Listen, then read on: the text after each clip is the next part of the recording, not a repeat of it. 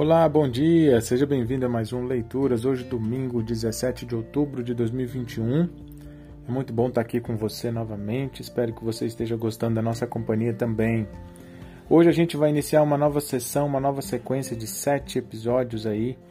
E o nosso tema dessa sequência será Fundamentos da Missão Mundial. Então não perca, fique conosco até o final para você aproveitar tudo que nós temos aí. Vou ler aqui uma breve introdução do que nós vamos ver nesses próximos sete episódios. Depois da descida do Espírito e do contra-ataque de Satanás, cuja derrota foi comemorada por Lucas, Atos 6, versículo 7, a igreja está praticamente pronta para iniciar sua obra missionária. Até aqui, ela havia se limitado aos judeus e se restringindo a Jerusalém, restringido a Jerusalém. Porém, agora o Espírito Santo está prestes a empurrar seu povo para o mundo, e o apóstolo Paulo, herói de Lucas, é o instrumento escolhido por Deus para levar adiante esse empreendimento.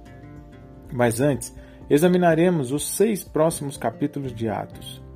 Lucas explica como os fundamentos da missão entre os gentios foram estabelecidos por dois homens notáveis, Estevão, o mártir, e Filipe, o evangelista seguidos por duas conversões extraordinárias de Saulo, o fariseu, e de Cornélio, o centurião. Esses quatro homens, cada um a seu modo, juntamente com o apóstolo Pedro, Cornélio se converteu através de seu ministério, né? deram uma contribuição inestimável para a expansão global. Portanto, não fique de fora, não desligue, não dê pause, fique conosco até o fim. Nós ainda vamos ver essa semana sobre o testemunho de Estevão, o martírio de Estevão, Filipe em Samaria, Filipe, o oficial etíope, o propósito da conversão de Saulo, as consequências da conversão de Saulo e a conversão de Cornélio. Esses serão os nossos sete encontros. Então não perca, fica até o final, tá bom? Que a gente já vai iniciar o primeiro episódio daqui a pouquinho, já já. Não desliga, hein? Até!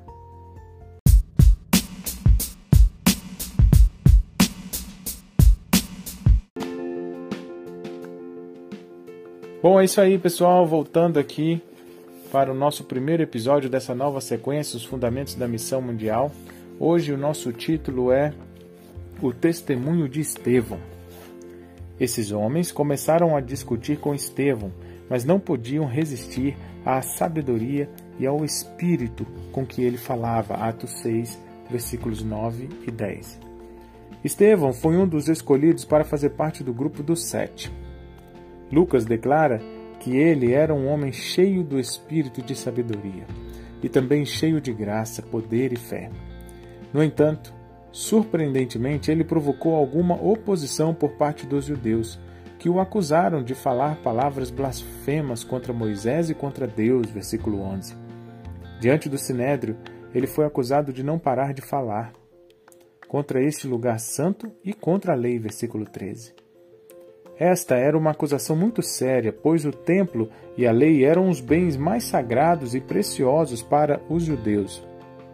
Alguns comentaristas fazem críticas ao discurso de Estevão diante do Sinédrio por considerá-lo incompreensível, monótono, irrelevante ou até mesmo incoerente.